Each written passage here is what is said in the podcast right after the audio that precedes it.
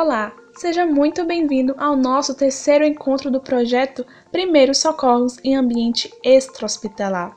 Estamos felizes porque você está aqui mais uma vez. Esperamos que faça um bom proveito do tema aqui abordado. E hoje iremos falar sobre fraturas, luxações e entorses.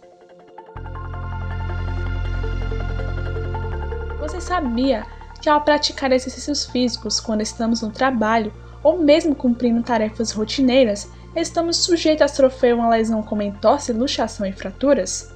Mas elas também podem acontecer por causa de acidentes domésticos e até mesmo em momentos de lazer. Diversos fatores podem ocasionar uma lesão, sendo eles provocados por agentes externos, como um corte, uma pancada, queda ou qualquer outro que cause algum tipo de dano ao corpo. Mas você deve se perguntar: quais grupos específicos apresentam maiores propensões a fraturas? Veja só: mulheres após menopausa, em razão de mudanças hormonais, e idosos no geral, em razão do aumento do número de quedas. E é importante lembrar que, embora a fratura possa ser causada por diversos tipos de impactos, 40% das fraturas acontecem em ambiente doméstico. Atletas também são grupos mais propensos a lesões já que são ocasionadas pela sobrecarga contínua e constante àquela estrutura. Foi pensando em você que diferenciamos cada uma das lesões para que a sua compreensão seja melhor. Vamos começar pelas fraturas. Creio que a maioria sabe do que se trata uma fratura, mas você sabe quais são os tipos de fratura? Pois bem, fraturas são causadas por acidentes que geram a quebra do osso, e existe classificação Quanto ao tipo de fratura, a fratura completa acontece quando o osso rompe por completo, separando em dois, e ocorre uma fratura incompleta quando há apenas uma fissura no osso. Ainda assim, a fratura pode ser classificada em exposta e fechada. Fraturas expostas são aquelas que causam rompimento da pele e é possível ver o osso externamente. Mas se você presenciar uma situação dessa, o que você precisa fazer? Primeiro, você deve ter especial atenção à situação. Segundo, não recolocar o osso no lugar, pois essa manobra pode aumentar a lesão e gerar mais dor e aumentar as chances de infecções. Terceiro, imobilizar o membro utilizando talas rígidas ou flexíveis, amarradas com ataduras ou outros pedaços de panos, sempre imobilizando a articulação imediatamente acima da lesão e abaixo dela. Quarto, conter o sangramento com material estéril. Quinto, transportar a vítima para um hospital. Já nas fraturas fechadas, que são mais comuns, não há rompimento de pele e não apresentam exposição do osso. Porém, esse tipo de fratura pode apresentar deformações visíveis. Os danos aos ossos podem ser grandes e apresentar hemorragias internas por rompimento de vasos sanguíneos. São situações que exigirão a devida imobilização antes do transporte do paciente. Já as luxações são lesões ocasionadas pela saída do osso de sua posição normal, ou seja, o osso desloca-se.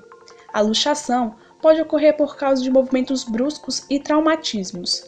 Esse deslocamento pode provocar dor, dificuldade de movimentação e algumas vezes deformidade no local. Quando isso acontece, pode afetar vasos sanguíneos e nervos podem ser classificados em dois tipos. Completas são aquelas que os ossos, após sofrer um trauma, permanecem completamente desunidos, e incompletas são aquelas em que o trauma causa pouca separação entre os ossos que compõem a articulação. Fique tranquilo, vamos te ensinar o que fazer nessa situação. Imobilizar a articulação na posição da lesão, pois manobras inadequadas podem pôr em perigo as estruturas vizinhas. Deixe a vítima com o máximo conforto. Transportar as vítimas para o hospital porque é importante que as articulações sejam colocadas no lugar o mais rápido possível. E não esqueça, não tente recolocar em sua posição normal. Só os médicos podem fazer isso. E por último, a entorse. São lesões que atingem os ligamentos. Quando a estrutura estica muito além da sua capacidade, ocorre um estiramento que muitas vezes resulta na sua ruptura e que causa muita dor. Para entender melhor, vamos a uma situação.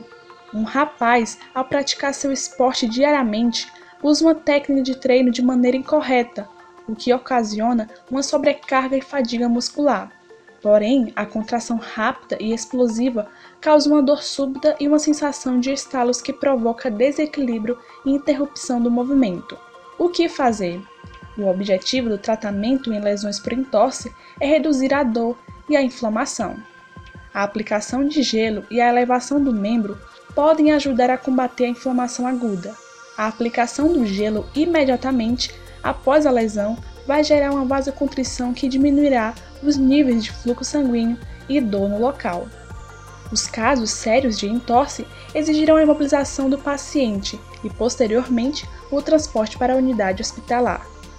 Repouso do membro afetado no local da entorse no membro inferior, é importante não se apoiar sobre o membro, por isso gerará dor e poderá aumentar a inflamação local.